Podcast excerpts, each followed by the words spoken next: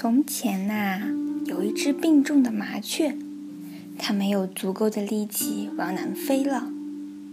它告诉它的孩子们：“别管我了，走吧，我会找到躲避严寒的庇护所的。我们来年春天再会。”那鸟儿找到一棵橡树，问橡树：“它能不能在叶子里避寒？”可是，那是一棵冰冷而傲慢的橡树，它没有同意。你们相信吗？杂子树、白杨树、柳树、榆树，他们都说不。后来，第一场雪来了，麻雀到松树那儿，最后试试运气。松树说。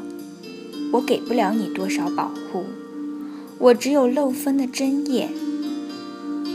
但我的回答是，可以。多高兴啊！麻雀可以在那避寒。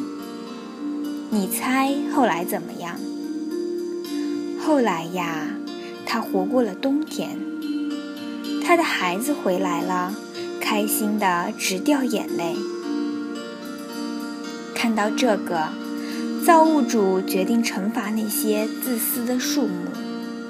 从那天起，所有的树木都在冬天掉光叶子，除了松树，因为它救了麻雀。